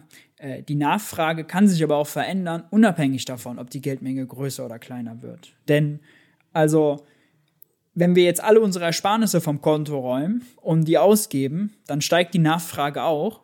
Und dann gibt es auch sozusagen, gibt auch die, das Inflationsrisiko, auch wenn der Staat nicht mehr Geld ausgegeben hat. Ja? Äh, oder wenn die Geldmenge unverändert bleibt. Das heißt, die Geldmenge man kann auch die Graphen nebeneinander legen, also da kriegt man einfach keinen vernünftigen Zusammenhang hin, dass die Geldmenge als Bestandsvariable das Preislevel irgendwie erklären kann. Ne? Das kommt nicht hin. Natürlich gibt es den Zusammenhang, wenn die Geldmenge steigt, kann man sagen, und vor allem eben, sagen wir mal, jetzt der Staat gibt mehr Geld aus, um Hartz IV zu erhöhen, dann geht es äh, sozusagen zu denen, die das Geld auch wieder ausgeben. Und wenn die Wirtschaft dann überhitzt, dann gibt es Inflation. Ja, dann gibt es den Zusammenhang. Aber sonst gibt es den eigentlich nicht. Und in der Frage war jetzt noch ein zweiter, was zweites impliziert, nämlich, dass die Zentralbank Geld drucken würde und dass die Zentralbank die Geldmenge beeinflussen kann. Äh, das kann sie nicht. Und die Zentralbank druckt auch kein Geld in dem Sinne. Das wird auch mal leider ein bisschen falsch dargestellt. Denn was die Zentralbank im Moment macht, ist äh, mit ihren großen Anleihekaufprogrammen, dass sie den Banken äh, Staatsanleihen abkauft. Wenn die Banken aber eine Staatsanleihe äh, gegen äh, Guthaben bei der Zentralbank tauschen, dann ist es quasi so, als würden wir Geld vom Girokonto aufs Sparkonto und andersrum verlagern. Äh, die Staatsanleihe zählt nicht in die Geldmengenstatistik mit rein. Aber natürlich ist sie fast so gut wie sozusagen Guthaben bei der Zentralbank, weil eine Staatsanleihe kann man immer verkaufen. Und für die Bank ver verändert sich die Bilanz äh, nicht. Ja, also sie gibt netto nicht. Sie tauscht ein Wertpapier, die Staatsanleihe, gegen ein anderes Wertpapier in dem Sinne, nämlich Guthaben bei der Zentralbank. Sie wechselt Geld vom Sparkonto aufs Girokonto. Äh, netto verändert sich das quasi nicht, aber weil wir die Geldmenge eben nur messen mit Zentralbankguthaben mit drin und nicht Staatsanleihen mit drin, ist die offizielle Statistik, okay, die Geldmenge wächst, aber das ist eben sozusagen halt, da ist die, ist einfach eine bescheuerte Statistik. Und jetzt ist häufig noch die Fehlannahme. So nämlich. ja. Äh, und häufig ist dann noch die Fehlannahme, wenn die Banken äh, Guthaben bei der Zentralbank haben, dann würden sie das Geld nutzen, um damit Kredite zu vergeben oder irgendwas zu kaufen. Und dann geht es sozusagen in die Wirtschaft und dann würde es sozusagen die Wirtschaft ankurbeln. Das ist aber auch problematisch, denn eine Bank kann mit, den, äh, mit dem Guthaben bei der Zentralbank, das vergibt sie nicht. Das gibt sie nicht wem anders, wenn sie einen Kredit vergibt. Denn, also, wenn ich sozusagen jetzt zu meiner Bank gehe und Kredit nehmen will und die würde sagen, ja, ich überweise dir das äh, Guthaben von der Zentralbank, dann könnte ich das gar nicht, weil ich habe gar kein Konto bei der Zentralbank. Ja, also Zentralbankguthaben kann nur zwischen äh, Banken und der Zentralbank und dem Finanzministerium zirkulieren. Äh, wir haben halt ein zweistufiges Geldsystem, kann man sich eben vorstellen. Ganz oben die Zentralbank mit dem Finanzministerium, darunter die Banken und darunter wir. Wir haben Konten bei der Sparkasse, bei der ING DIBA und können damit sozusagen Überweisungen tätigen. Aber wir können keine Überweisung direkt an die Europäische Zentralbank tätigen und auch nichts von ihr empfangen. Das heißt, die Banken äh, können das Geld nicht einfach weitergeben. Ja, das, die Zentralbank kann nicht Geld in die Wirtschaft reindrücken, wenn man so will. Äh, das ist eher so, dass äh, das, äh, ja, es ist sozusagen, als würde man versuchen, an einem Strick zu drücken. Ja, das, das geht einfach nicht und ist technisch schon nicht möglich. Äh, und deswegen ist das falsch. Also die Geldmenge hat weder, wenn man sich das sozusagen so vereinfacht darstellt, äh, mit, als Berg, Geld als Berg und verändert das was mit den Preisen bei den Unternehmen. Nee, das stimmt schon nicht. Und es stimmt eben auch nicht, dass die Zentralbank äh, Geld druckt, irgendwie so ein häufig ist es so ein Meme, ja, dann steht irgendwie Christine Lagarde als Präsidentin der EZB an so einer Gelddruckmaschine und würde die irgendwie in die Wirtschaft pumpen. Das würde, Geld würde dann so hier runterflattern. Äh, genau die Vorstellung ist, ist, ist eben genau falsch. Ja, deswegen ist es wichtig, das Geldsystem zu verstehen und das gelingt äh, bis in den Wirtschaftsjournalismus, bis in den Politikern leider eben äh, nicht, nicht vielen. Okay, dann vielleicht trotzdem nochmal, weil es den einen oder den, die andere in, von unseren ZuhörerInnen interessiert. Ein Satz, fällt mir gerade noch ein, ein Satz dazu. Die Zentralbanken selber sagen auch nicht, dass ihr Ziel ist, die Geldmenge zu erhöhen, sondern ihr Ziel ist es, die Preise zu verändern, äh, die Zinsen zu drücken, explizit, die Preise von Staatsanleihen zu verändern. Und wenn die Zentralbank ganz viele Staatsanleihen abkauft, ist es so, wie wenn bei, sagen wir mal, bei eBay Kleinanzeigen, man will was verkaufen, hat ganz viele Leute, die das wollen, ja, dann ist es easy, um sozusagen den Preis zu erhöhen. Und das ist nur das, was die Zentralbank eben sicherstellen will. Denn wenn die Staatsanleihen sehr beliebt sind, dann kann der Staat die sehr einfach verkaufen. Dann ist der Zins niedrig. Ja, dann muss er, ist einfach, die zu verkloppen. Vereinfacht gesagt. Okay, das, das war nicht meine Frage. Also geht es quasi bei diesen Anleihekaufprogrammen darum, dass halt Staatsanleihen wie von, also macht das ja gerade eben für Länder wie Italien oder Spanien oder eben auch, auch Griechenland, eben um die Staatsanleihen ähm, attraktiv zu machen, damit die dadurch sich äh, einfacher oder günstigere Kredite ranholen können. Ja, vereinfacht kann man das so sagen, genau. Okay, gut. Ähm, machen wir einfach mal weiter. Vielleicht, Jakob, damit du auch nochmal zu Wort kommst. Äh, du kannst ja jetzt einfach äh, mal kurz. Das ist nicht zum Nicken hier, Jakob. Wirklich, oder? Das kann ich Ja, meistens der, ist so, der, der ist so gespannt, weil das gerade alles zum ersten Mal lernt. Das ist wirklich. Ich bin halt normalerweise für die Politik zuständig, Robby für die Wirtschaft. Für mich ist äh, Wirtschaft absolutes, Achtung, witzig Neuland. ähm, deswegen äh, höre ich da sehr interessiert ähm, zu. Ich würde überlegen, äh, weil wir wahrscheinlich ja gar nicht ähm, alles komplett schaffen. Mich, mich, Nee, würde, nicht. ähm, mich würde eine Sache interessieren. Du würdest dich ja wahrscheinlich als links eingestellter Mensch äh, definieren, wenn du auf, Ja. bei der Linken arbeitest. Das ist wahrscheinlich okay sozusagen. Ähm, wir hätten noch folgende Frage im Sinne von, wenn man sich jetzt Umfragen anguckt zu Kompetenzen, was für Kompetenzen werden Parteien zugeschrieben? Da hat man üblicherweise, gerade bei den linkeren Parteien oder bei allen Parteien, haben natürlich erstmal ihre Kernkompetenzen. Bei den Grünen ist es das Klima, bei SPD und Linken ist vielleicht Soziales oder Arbeit. Ähm, aber bei der FDP, vor allem bei der FDP, aber auch bei der CDU, und die CDU hat das nicht nur als Kernkompetenz, sondern auch als größten Umfragewert ja üblicherweise, denen wird Wirtschaftskompetenz zugeschrieben und äh, die linken Parteien äh, bekommen da wenig Liebe von der Bevölkerung.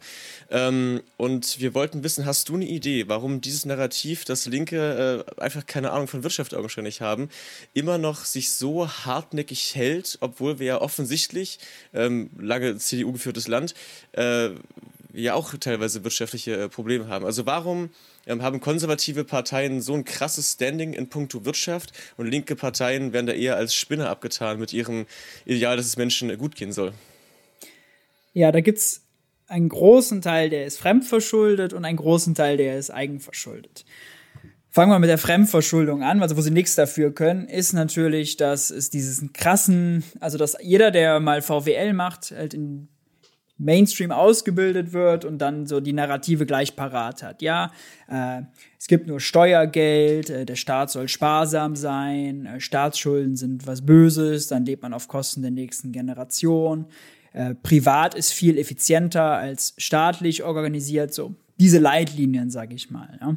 Und das wird tagtäglich in Tagesschau, im äh, Bild TV, in Welt, in FAZ, in Handelsblatt, in Hasse nicht gesehen, reproduziert. Und auch natürlich in Universitäten reproduziert, weil das ja mit Lehrbüchern auch unterfüttert ist. Und äh, es ist also ein gewisses Paradigma, das äh, eben sehr dominant ist. Ähm, und die ökonomischen Berater der Politiker äh, denken so und dann sagen das auch die Politiker in ihren Reden. Also es wird sozusagen überall quasi wiederholt und deswegen ist es so diese, ja, also das, was man als Konsens ansieht, ja. Äh, Wenn der Staat jetzt Schulden macht, ja, dann konnte der das, weil der hat vorher gespart. Ja, Olaf, Olaf Schäuble hätte ich fast gesagt. Wolfgang Schäuble und Olaf Scholz äh, haben sozusagen, das ist ein lustiges, lustiger Versprecher. Passt Ähm, aber auch ein bisschen. ja, ja, ja. Die, äh, weil die so sparsam waren, ja, dann konnten wir uns das jetzt leisten. So ein bisschen der Staat ist wie ein Privathaushalt, wie eine schwäbische Hausfrau. Und da ist es eben als Linke, die dann eine Position haben, nee, wir müssen doch investieren und Schulden sind okay und wir müssen äh, Hartz IV erhöhen und mehr Lehrer bezahlen und Kindergrundsicherung einführen und so weiter und so fort. Wir müssen also viel Geld ausgeben. Da läuft man so ein bisschen natürlich gegen dieses Narrativ an. Ja? Kann man alles nicht bezahlen, heißt es dann. Das ist ja Wolkenkuckucksheim. So, das ist es so ein bisschen, ja. Äh, das ist die Fremdverschuldung. Aber es gibt natürlich auch einen gewissen Teil Eigenverschuldung. Und Eigenverschuldung ist zum Beispiel, dass man von links diese Themen Wirtschaft und Finanzen äh, nicht sehr stark bespielt, auch personell nicht. Fabio De Masi habt ihr eben genannt, das ist aber eine absolute Ausnahme, muss man mal so sagen. Äh, wenn Linke in Talkshows sitzen und mit einem CDUler diskutieren, dann äh, sagen sie meistens, ja, die Wirtschaftspolitik der CDU ist unsozial. Das stimmt auch. Sie ist dann unsozial, wenn sie für niedrige Löhne oder Arbeitslosigkeit oder äh, zu wenig Lehrer, zu wenig Leute im Gesundheitsamt und so weiter steht, wenn sie den Pflegelohn nicht erhöhen und so weiter und so fort. Aber was sie eben nicht sagen ist, die CDU-Wirtschaftspolitik ist auch schlecht für die Wirtschaft. Denn äh, wir sehen hier, wir haben krassen Infrastrukturstau, wir haben äh, schlechte Straßen, schlechte Brücken, wir haben schlechtes Internet, wir haben äh, eine Bahn, die nicht ordentlich performt. Äh, wir könnten viel mehr Leute äh, in Arbeit haben, wir könnten uns einen viel besseren Lohn leisten, der Bäcker könnte viel mehr Brötchen verkaufen, die Äh, Friseurin könnte viel mehr Haare schneiden und es könnte, könnte es allen besser gehen, weil man eine bessere Wirtschaftspolitik machen könnte. Und äh, Schulden sind gar nicht schlimm, denn äh, wenn der Staat mehr Geld ausgibt, als er einnimmt, äh, Herr Laschet wissen Sie ja selber, einfache Mathematik, ne? Wenn irgendjemand mehr ausgibt, dann muss irgendjemand mehr einnehmen. Wer nimmt denn mehr ein, wenn der Staat Schulden macht? Ja, jetzt in der Wirtschaftskrise waren es natürlich diejenigen, die zum Beispiel die Wirtschaftshilfen empfangen haben.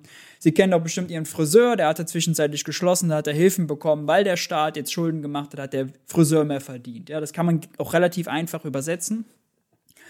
Und das kriegt man eben nicht hin. Da ist man nur immer in diesem Narrativ, oh, wir sind das soziale Gewissen, das ist alles so unsozial. Aber man traut Linken dann nicht zu, ja, die können kritisieren, wenn was nicht läuft, aber die können, man traut denen nicht zu, den großen Wirtschaftstanker Deutschland auch sozusagen zu führen. Und man traut ihnen nicht zu, dass sie selber verstehen, worauf kommt es denn an. Ja, also äh, das, das, äh, also wenn dann auch für höhere Löhne argumentiert wird, dann ist meistens ja, weil das gerecht ist. Aber nicht, weil das die Binnenwirtschaft stärkt und dann die Leute mehr Geld haben, um zum Friseur zu gehen. Also diese Transferleistung geschieht häufig nicht.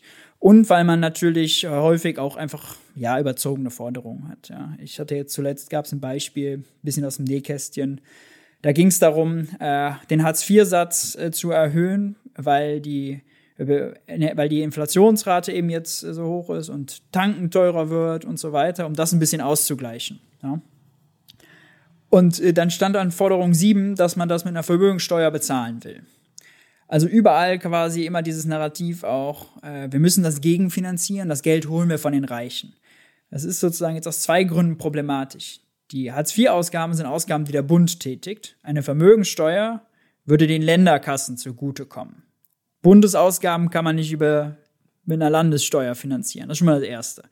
Das Zweite ist, die Hartz-IV-Ausgaben sollen dann am besten zum 15. Äh, Dezember erhöht werden oder zum 1. Dezember oder was auch immer. Ähm, eine Vermögensteuer einzuführen, würde zwei, drei Jahre dauern. Äh, auch da sozusagen passt vorne und hinten nicht zusammen. Ja, also man hat auch sozusagen, man nimmt sich so ein bisschen auch die pragmatischen Argumente. Ein anderes war jetzt, und damit kommen wir zu einem aktuelleren Thema, die Impfprämie. Impfprämie ist auch völlig klar. Also jetzt, wir hatten da den Vorschlag gemacht, 500 Euro für jeden, der geimpft ist, äh, der heute schon geimpft ist und der sich bis Weihnachten impfen lässt. Wenn man das dann hochrechnet, äh, 300 Euro für ersten vollständigen Schutz, 200 Euro für Booster. Wenn, sich, wenn wir 90% Impfquote erreichen, sind das 75 Millionen Menschen. Würde bedeuten, der Staat muss 37,5 Milliarden Euro ausgeben. Ja? Das ist nichts im Vergleich zu dem, was wir bis heute schon an Wirtschaftshilfen ausgegeben haben, weil wir Pandemie hatten. Das sind nämlich 120 Milliarden. Also nichts im Vergleich zu den Extrakosten im Gesundheitssektor, äh, in den Gesundheitsämtern, an den ganzen Sachen, die wir nicht produzieren, weil die Wirtschaft nicht läuft, weil wir Pandemieeinschränkungen haben. Also es ist wirklich, nichts ist günstiger, als eine Pandemie zu bekämpfen. Ja? Ganz, ganz, ganz kurz. Kommt, äh, mein, ja. Meintest du, weil du hast gerade von 37,5 Milliarden gesprochen, meintest du Millionen? Nee, ich meinte Milliarden. Nee, mehr Milliarden. Ja, weil 75 Millionen ja, Menschen. Also ist ja ein Drittel davon, ist ein Drittel von dem, was wir ausgegeben. Also würdest du zu einem Drittel sagen, nichts? Also von 120 Milliarden? Ja, du musst bedenken, 120 Milliarden sind nur die Wirtschaftshilfen. Aber Wirtschaftshilfen sind nur geflossen für Unternehmen, die mehr als 30 Prozent Umsatzverlust hatten. Das heißt, das, was wir real an Bruttoinlandsprodukt verloren haben, das ist viel, viel größer. Wenn wir 5% Bruttoinlandsprodukt weniger hatten, das hatten wir ungefähr, sind das 5% von 3,5 Billionen da kommt man schnell auf höhere Summen. Ja? Äh, das heißt, es ist wirklich, also nichts und natürlich, wenn das Geld wieder ra rausgeht und die Leute haben 500 Euro in der Tasche, dann geben sie es jetzt zu Weihnachtseinkäufen wieder aus. Die Unternehmen verdienen mehr, dann kommt es auch über Steuern wieder rein und das Geld, das darf man eben auch, muss man eben auch verstehen, das ist nicht weg, ja. Also 37,5 Milliarden, wenn der Bund die ausgibt, dann sind die ja in der Privatwirtschaft drin. Sie sind ja nicht weg, sie sind ausgegeben und sorgen für real was Gutes, nämlich dass Leute sich impfen lassen, dass sie belohnt werden für die Pandemielasten, das Geld geben sie wieder aus.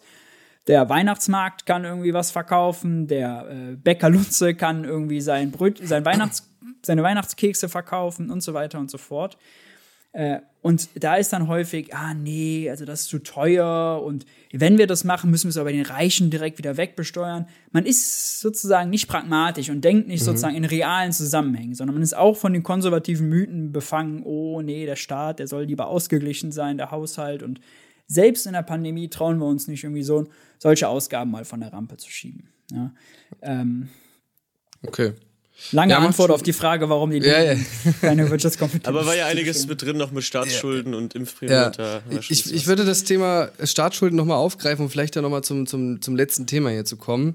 Ähm, weil ich glaube auch jetzt für jemanden, der noch nicht so viel Ahnung davon hat, ist das hier eine jede Menge Input. Ähm, äh, und vor allem Erosion von äh, Weltbildern. Ja, ich, würde mal gerne, ich würde das gerne mal jetzt hier so äh, jemanden aus der FDP einfach so festklammern und dann diese Kopfhörer drauf und dann sollte er sich das mal anhören, wie dann, wie das früher im Film, wo sie dann die Augen offen gehalten haben und dann, naja, gut. ähm, genau, kommen wir nochmal zum Thema Staatsschulden. Ähm, vielleicht nochmal einen Schritt zurück. Die, du hast ja gerade gesagt, ne, das, dieses Narrativ Staatsschulden, oder hast indirekt gesagt, das Thema Staatsschulden sind böse, ist überholt und äh, hängt halt quasi diesem neoliberalen Gedankenkonstrukt nach.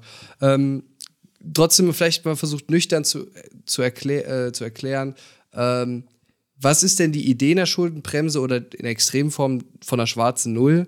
Ähm, und wie ist quasi die, die Erzählung, die das quasi legitimieren soll? Also, dass wir uns nochmal jetzt quasi das, das Narrativ, was ja beständig ist, ähm, nochmal hier kurz vorkauen sozusagen. Ja. Na, also der Ausgangspunkt ist quasi, äh, der Staat hat nur das Geld seiner Bürger, seiner Steuerzahler und damit soll er sehr sorgsam umgehen. Ähm, und sollte sich Möglichkeit nicht verschulden, denn wenn er sich verschuldet, was heißt, er gibt mehr Geld aus, als er über Steuern einnimmt, dann muss er das geliehene Geld ja häufig, äh, dann muss er das geliehene Geld ja zurückzahlen. Und es wäre ja unfair, wenn der Staat sozusagen heute was für die Steuerzahler macht mit dem geliehenen Geld und dann irgendwann die nächste Generation das Geld dann zurückzahlen muss mit ihren Steuern und ihre Steuern nicht genutzt werden, um Schulen zu bauen oder Straßen zu bauen. Also das ist sozusagen, das belastet dann die nächste Generation. Ähm, da gibt es noch eine zweite Ebene, dass der Staat, wenn er in Anführungszeichen sich verschuldet und da muss er jedes Jahr ja Zinsen zahlen auf die Schulden und wenn die nächste Generation dann die Steuern ausgeben muss, um für die Zinsen aufzukommen. Das wäre auch schlecht, weil dann das Geld von denen nicht sozusagen ausgegeben wird für was, für die Schulen und keine Ahnung, für die eigene, für, die, für sich selber. Und äh, deswegen wird daraus dann immer gefolgert, okay, äh, Staatsschulden sind schlecht für die kommende Generation. Das ist sozusagen ganz vereinfacht äh, aus der Folgerung, wir als Private würden uns ja auch nicht verschulden, um dann sozusagen unseren Kindern ja. zu sagen, ihr müsst unsere Schulden dann bedienen. Das ist vielleicht so ganz einfach übersetzt, das ja. Okay. Und ich nehme mal an, du folgst diesem Narrativ jetzt nicht zwangsweise. Ähm, magst du vielleicht einfach mal ganz kurz erklären, warum es aus deiner Perspektive ähm, keinen kein Sinn macht und vielleicht auch daran gekoppelt, dass ja letztlich wer, wenn jetzt Olaf Scholz Kanzler wird, je nachdem, ähm, auch zusammen mit Christian Lindner schnell wieder zu der Schuldenbremse oder gar zur schwarzen Null zurückkommen möchte. Äh, was das quasi dann in dieser Rückkopplung dann auch bedeutet mhm. für mhm. unser, unser Wirtschaftssystem beziehungsweise unsere gute deutsche Wirtschaft. Ja. Also, warum ich, äh, warum ich dagegen bin oder warum, warum ich das nicht für sinnvoll erachte, so zu denken, äh, vielleicht zwei Gedanken. Der erste Gedanke ein bisschen ganz grundsätzlich, ja. Der Staat hat nicht nur das Geld seiner Steuerzahler, ähm, anders als angenommen. Denn äh, ein Staat hat normalerweise seine eigene Währung. In der Eurozone teilen wir uns die mit anderen Ländern, den Euro. Aber ähm, ein Staat hat nicht nur das Geld seiner Steuerzahler. Und wenn man jetzt mal fragt, Olaf Scholz hat in der Corona-Krise 450 Milliarden Euro Schulden gemacht. Wo kam das Geld her? Dann ist es nicht Geld, was der Staat sich ganz normal bei der Bank geliehen hat. Und es ist auch nicht Geld, was er sich von uns geliehen hat, was wir auf der hohen Kante hatten, sondern ähm, es ist Geld, was von der Europäischen Zentralbank äh, gekommen ist. Und die hat es aus dem Nichts erzeugt. Oh, ganz furchtbar. Die kann Geld aus dem Nichts. Zaubertrick. Erzeugen. Das ist ein Zaubertrick, ja. Das ist was, sie kann was, was wir alle nicht können. Aber das klingt erstmal ganz wild, aber in anderen Kontexten ist es völlig normal. Also, wenn wir ins Stadion gehen, ja, äh, dann kaufen wir sozusagen äh, ein Ticket. Und wo kommt das Ticket her? Nun, es wird aus dem Nichts erzeugt, ja. Und äh, das, das Fußballstadion sammelt die Tickets nicht ein, um dann beim nächsten Mal wieder ausgeben zu können. Das finanziert sich nicht dadurch, dass es Tickets, die es selbst erzeugt, wieder einsammelt. Und so ist es auch beim Staat. Also ein Staat hat eben seine eigene Währung, die die Zentralbank für ihn erzeugt. Früher war das nicht so. Da haben Könige noch ihre eigenen Münzen prägen lassen, haben sie ihre Visage da drauf gemacht, damit ihre Leute bezahlt und dann irgendwann kam der Steuereintreiber und hat sozusagen die eigenen geprägten Münzen wieder eingesammelt. Da war völlig klar, ah, okay, der Staat sammelt seine, seine eigene Kohle wieder ein, ja, nicht sozusagen das Geld der Steuerzahler. Steuerzahler können kein Geld erzeugen und auch sie gehen arbeiten, aber auch der Arbeitgeber erzeugt kein Geld aus dem Nichts. Ja? Ähm, wenn man das Spiel Monopoly spielt, ja, dieses Gesellschaftsspiel, kennt ja auch jeder. Am Anfang des Spiels wird Geld verteilt und wenn man dann anfängt, man würfelt eine 4, dann hat man gleich sozusagen die Arschkarte gezogen, weil da muss man 200 Euro Steuern zahlen. Und wo, wie kann man diese 200 Euro Steuern zahlen? Ja, nur weil am Anfang des Spiels Geld ausgegeben wurde von der Bank aus dem Nichts. Ja. Und das oder wenn man über loskommt, kriegt man 200 Euro. Oder ja, wo, ja, und wo kommen die her? Werden die vorher von den Spielern eingesammelt? Nee, sie werden sozusagen einfach aus der Bank rausgegeben. Und bei Monopoly ist sogar der Witz, es gibt sogar die Regel, äh, wenn die Bank dann sozusagen keine Geldnoten mehr hat, wenn sozusagen keine Scheine mehr drin sind, dann sollte man einfach ein Blatt Papier nehmen und da dann das, den sozusagen Wert draufschreiben und das rausgeben. Äh, das ist natürlich jetzt für die reale Wirtschaft, äh, das ist jetzt natürlich ein Gimmick, ja. Das ist für die reale Wirtschaft nicht relevant. Aber das zeigt eben, ein Staat funktioniert ganz anders als äh, unsere Haushaltsführung, als Privatperson. Wir, für uns ist Geld knapp. Wir müssen irgendwie arbeiten gehen, um das zu verdienen. Äh, wir müssen Kredit aufnehmen bei einer Bank, aber wir können natürlich, wenn wir 2000 Euro brutto verdienen, können wir nicht eine einen Kredit für eine Villa aufnehmen. Unsere Kreditwürdigkeit ist begrenzt. Das heißt, für uns ist Geld ein knappes Gut. Für den Staat aber nicht. Staat hat seine eigene Währung und muss sein Geld erst ausgeben, dann kommt es in den Umlauf und dann zieht er es über Steuern wieder ein. So, das erstmal ganz grundsätzlich. Ein Währungsherausgeber, sozusagen jetzt die abstrakte Formulierung dafür, funktioniert anders als ein Währungsnutzer. Wir sind Währungsnutzer, für uns ist Geld knapp. Für uns sind auch Schulden schlimm, weil wir sie irgendwann bedienen müssen. Für einen Staat mit eigener Währung, er ist Währungsherausgeber, für ihn ist Geld nicht knapp und äh, er kann sich alles leisten, was er sozusagen, was in eigener Währung zum Verkauf steht. Er kann immer alle Rechnungen bezahlen, genauso wie die Monopoly Bank jede Rechnung bezahlen kann und so weiter und so fort. So, und was jetzt mit den Schulden? Ja, das ist die zweite Perspektive.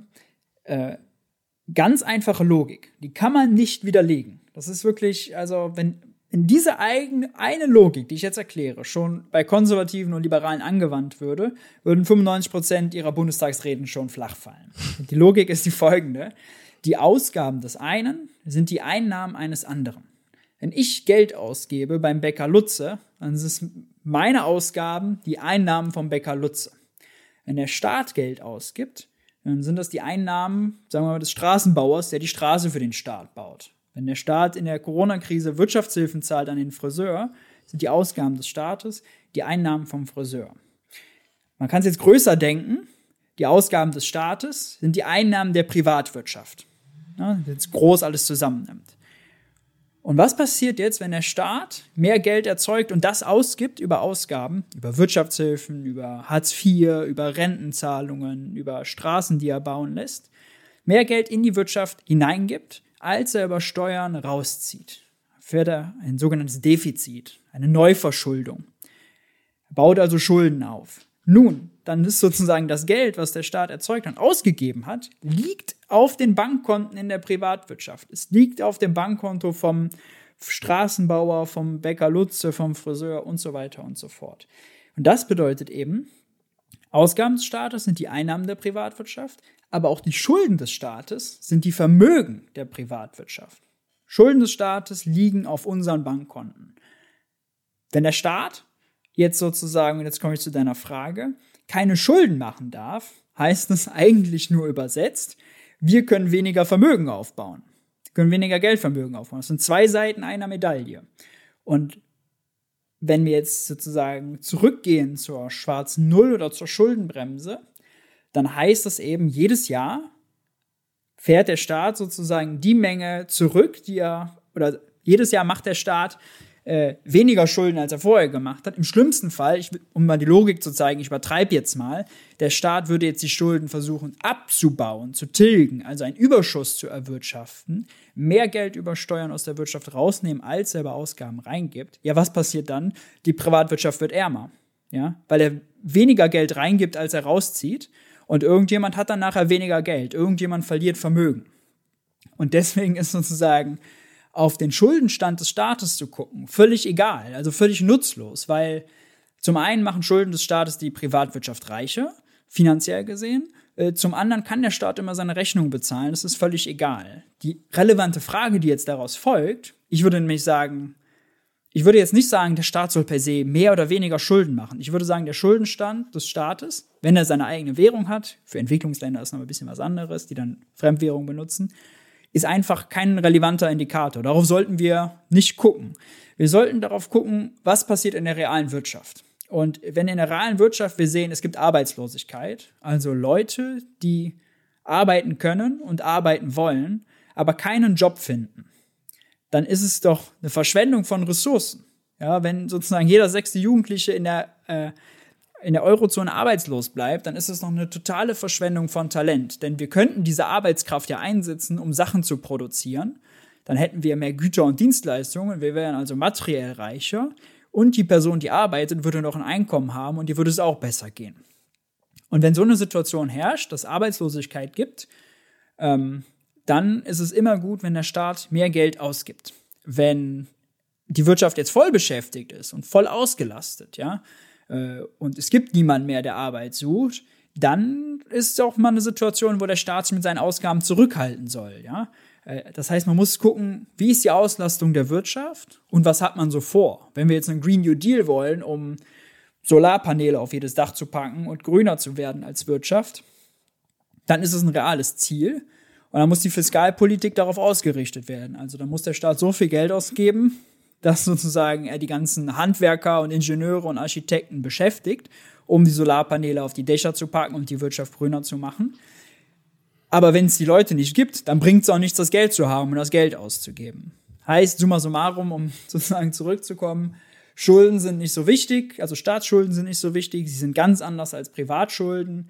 Äh, man sollte nicht darauf gucken, sondern man sollte gucken, wie ist die reale Auslastung der Wirtschaft. Und eine Schuldenbremse oder eine schwarze Null denkt eben gar nicht so in diesen realen Kategorien. Was können wir uns sozusagen real leisten? Haben wir noch Leute, die was Gutes machen können, um uns mehr Güter und Dienstleistungen zu besorgen, sondern sie denkt eben in dieser Finanzlogik, Geld ist knapp und wir müssen damit gut haushalten, die aber leider falsch ist. Und wir sehen auch, dass sie falsch ist, weil wenn wir uns daran richten, Deutschlands Produktivität lässt nach, unser Bildungssystem wird immer schlechter, wir haben marode Schulen, marode Straßen, also dass wir zu wenig Geld ausgeben und unsere Wirtschaft nicht voll auslasten, sorgt dafür, dass es uns real schlechter geht. Wir können, uns könnte es viel besser gehen.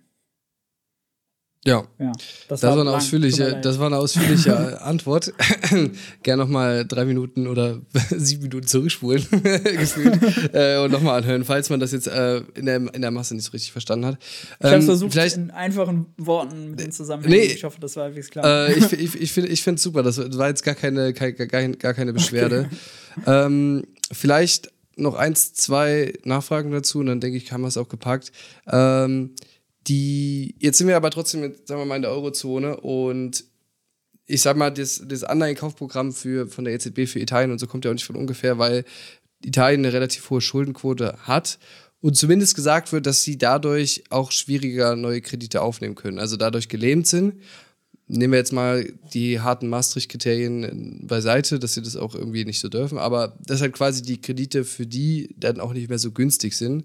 Ähm, kann man das als valides Gegenargument zählen lassen? Quasi gegen zu hohe Schulden oder zu eine, also ne, wir sind ja jetzt gerade bei, was sind wir, 80 Prozent in Deutschland oder sowas? 70, 80 Prozent Schuldenquote? Ja. Also könnte man das als valides Argument gegen, äh, zählen lassen? Ähm, nee, das nicht, aber ein ähnliches. Ähm, ich will kurz sagen, warum nicht, und dann sage ich, welches ähnliche Argument als äh, zählt. Also warum nicht? Hm, schon die Formulierung, dieses vereinfachte, ähm, wenn mein Staat Staatsanleihen verkauft, dann nimmt er sich Kredite auf. Ist eigentlich sozusagen ein bisschen irreführend, weil man versteht darunter, Italien, der italienische Staat, der Finanzminister muss zur Bank, um da irgendwie einen Kredit aufzunehmen, wie wenn wir zu einer Bank gehen. Und so funktioniert es aber nicht, sondern, äh, und das ist aus dem kein theoretischer Quatsch, äh, man hat als, wenn ich weil ich eben bei einem Abgeordneten arbeite. Es gibt einen wissenschaftlichen Dienst des Bundestages, den kann man dann so Fragen stellen und der beantwortet die dann so wissenschaftliche, der äh, erklärt das dann. Da gibt es ein Gutachten, äh, was eben genau diesen Prozess, den ich jetzt erkläre, äh, beleuchtet und bestätigt. Ähm, nämlich, dass wenn Olaf Scholz Anleihen verkauft, äh, dann verkauft er die an eine sogenannte Bietergruppe. Bietergruppe, das sind 35, manchmal 36, manchmal 33 private Banken, die dem Staat, die sozusagen an dieser Auktion, auktioniert das, wie eine eBay-Auktion, teilnehmen können. Ja? Es ist so, als würde ich jetzt sozusagen was verkaufen wollen und sagen, nur ihr zwei, Robby und Jakob, ihr könnt teilnehmen. So können eben nur die Banken teilnehmen. Und die höchstbietende Bank gewinnt, ja, darf dann die Anleihe kaufen. Und wenn sie bezahlen muss, dann muss sie mit Zentralbankguthaben bezahlen. Sie kann nicht ihr eigenes Geld erzeugen, und sie kann auch nicht das Geld ihrer Sparer sozusagen äh, nehmen, ihre Einlagen ihrer Sparer, ähm, die sie irgendwie da hat, sondern sie muss eben Guthaben bei der EZB haben und damit zahlen. Das heißt, wenn man sich das jetzt als Dreieck vorstellt, der Staat verkauft Anleihen an die Bank, die Bank kann sich jederzeit Guthaben bei der EZB besorgen, die erzeugt es aus dem Nichts, gibt es an die Banken und die Bank gibt es zurück an den Staat, an Olaf Scholz. Also Olaf Scholz besorgt sich quasi über den Umweg der Banken bei seiner Zentralbank neu geschaffenes Geld. Und warum ist jetzt die, warum sozusagen hat es, ist es jetzt, dass Griechenland oder Italien höhere Zinsen zahlen müssen? Ja, wenn sie diese Auktion machen, warum äh, müssen sie sozusagen den Banken anbieten, dass sie jedes Jahr 2% Zinsen bekommen? Und warum muss Deutschland nur 0% Zinsen zahlen? Nun, äh, das liegt dann daran, dass es tatsächlich eben äh, in der Eurozone so ist, dass es für die Länder eben diese, du hast eben genannt, die Maastricht-Regeln, Fiskalregeln gibt, die die Länder sehr hart einschränken äh, in ihren Ausgaben und äh, eben die Banken sozusagen wissen, also die Länder der Eurozone, da kann es sein, dass die in schwierige Fahrwasser geraten und das Geld auch gar nicht mehr ausgeben dürfen und dann ihre Anleihen nicht bedienen. Genau das wollte die EZB in der Eurozone eben vermeiden, weil sie dann quasi sichergestellt hat, mit dem Anleihekaufprogramm, liebe Banken, ihr könnt dem Staaten immer die Staatsanleihen jetzt abkaufen, weil im Zweifel kaufe ich die wieder euch ab und es gibt kein Risiko. Ja, also ihr könnt mhm. sozusagen mhm. immer abkaufen, es gibt kein Risiko. So ein bisschen so, als würde man den Leuten bei eBay, die was kaufen, sagen, kauft es ruhig, Leute, ihr könnt es immer zurückgeben. Ja, dann gibt es mhm. kein Risiko, was zu kaufen. Und dann würde man auch eben Tage. nicht 30 Tage zurück, äh, äh, hier zurückgeben kann. Ja, so. quasi so, nur tatsächlich noch länger da. Ja? Äh. Also kann ja auch drei Jahre später dann. Also, genau.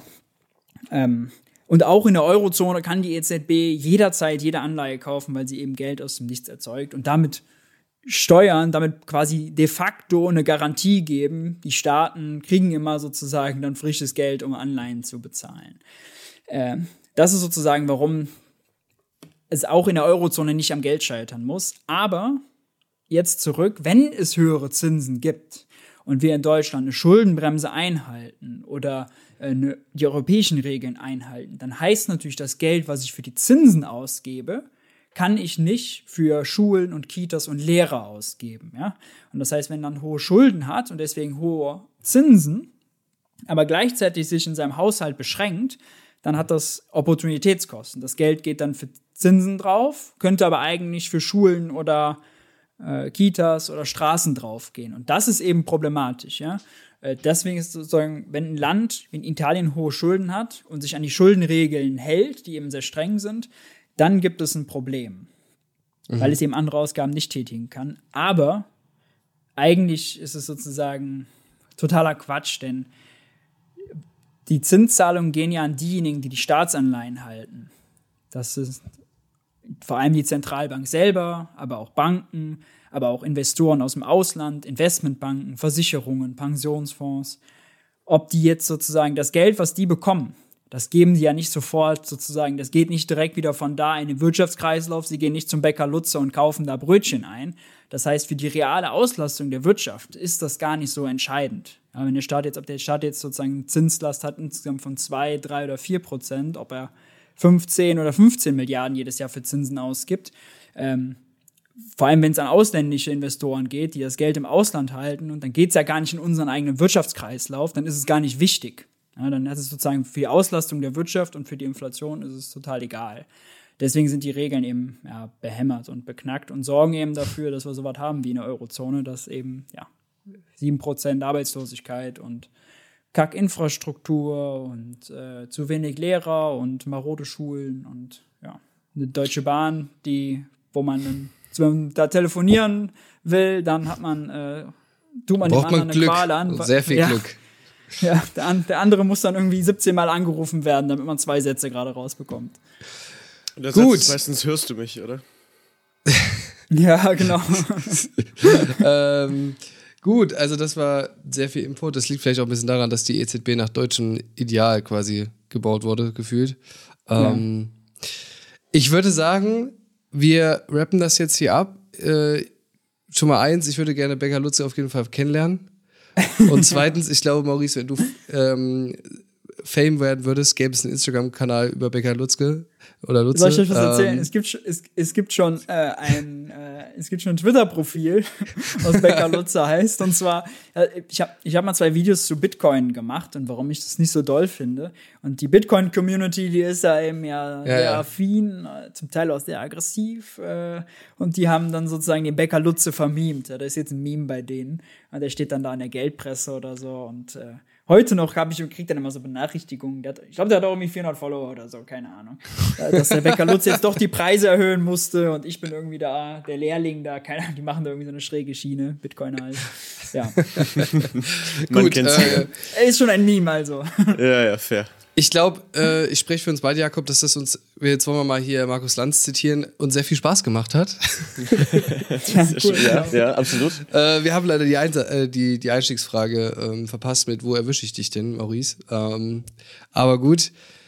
Das, wie gesagt, es hat sehr viel Spaß gemacht. Ich glaube, es war sehr viel Input dabei. Es war aber auch, glaube ich, so ver also verständlich erklärt. Natürlich, es gibt noch, äh, wir hatten uns noch aufgeschrieben, ne, dass wir noch mal ein bisschen mehr über Ungleichheit reden und äh, ähm, auch quasi Kryptowährung. Es gibt noch sehr viel zu erzählen. Postwachstum. Viel- Postwachstum, Oh. all sowas, MMT. Also da gibt es schon sehr, sehr viele Sachen. Trotzdem glaube ich, dass wir hier mal ein paar Basic-Dinge abgefrühstückt haben, die den einen oder die andere auch sicherlich interessiert ha hat oder haben.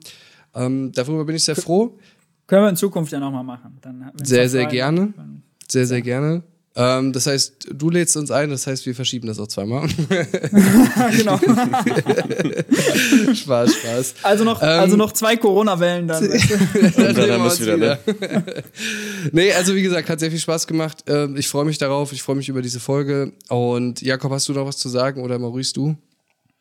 Äh, Also ich würde mich erstmal nur anschließen. Lieben Dank, dass du bei uns warst. Äh, Hier nochmal der Aufruf. Geld für die Welt heißt der YouTube-Kanal. Ähm, relativ gut produziert, kurz geschnitten. Äh, was heißt relativ gut produziert? Sorry, aber gut produzierte Videos. So lala. ähm, schön, schön geschnitten, sehr Vergiftetes. Kompliment. Absolut, ne, absolut. Jetzt habe ich das ganz schöne Kompliment von Robby einfach mit einmal wieder weggerissen. Weißt du, Jakob, du Ähm, sagst die ganzen Podcasts nichts, aber Ich dann, halt wenn du was sagst, dann und kackst du einfach was komplett. sage, wieder durch, ne? Ja. Naja, äh, nächstes Mal dann wieder Politik, dann habe ich mehr, dann habe ich mehr zu quatschen. Ähm, genau, in diesem Sinne, äh, nochmal vielen lieben Dank, dass du da warst und äh, hat sehr viel Spaß gemacht. Danke. Es gibt sogar noch, also wenn man dieses Geldsystem ist ja immer so kompliziert und so. Mhm. so es gibt Udemy, das ist so eine Online-Lernplattform, da habe ich das mal alles am Stück erklärt, acht Stunden lang, äh, wenn man sich das reinziehen will. Äh, MMT für Einsteiger heißt es. Äh, das ist, glaube ich, ganz hilfreich. Das ist meistens auch immer dann äh, krass rabattiert. Äh, also, genau. Das Läuft kann man man so auch gut. über deine Homepage, ne? Ja, Udemy macht das immer selber. Also, es ist, äh, kann da gar kein, hat da gar keinen Einfluss drauf. Das ist permanent. Also, egal welchen Preis man da einstellt, das ist immer jede Woche ist immer sozusagen rabattiert. Jetzt äh, noch fünf Stunden Sale und zwei Tage später wieder. Jetzt noch 24 Stunden Sale und Top Sale und keine Erinnert Ahnung. mich so ein bisschen an, an, an Räumungsverkauf von einem Matratzenladen, Ja, so ein wo, ander, wo, der, wo der seit quasi zwölf Jahren quasi 80 Prozent alles muss raus. Gut, wir, wir Genau. machen das Ding jetzt hier zu. Ähm, ich hoffe, ihr da draußen habt was gelernt und habt euch lieb, esst ein Eis. Vielleicht jetzt nicht die Tage, sondern eine heiße Schokolade. Und äh, dann hören wir uns ganz bald wieder. Macht's Bye, bye. gut. Ciao.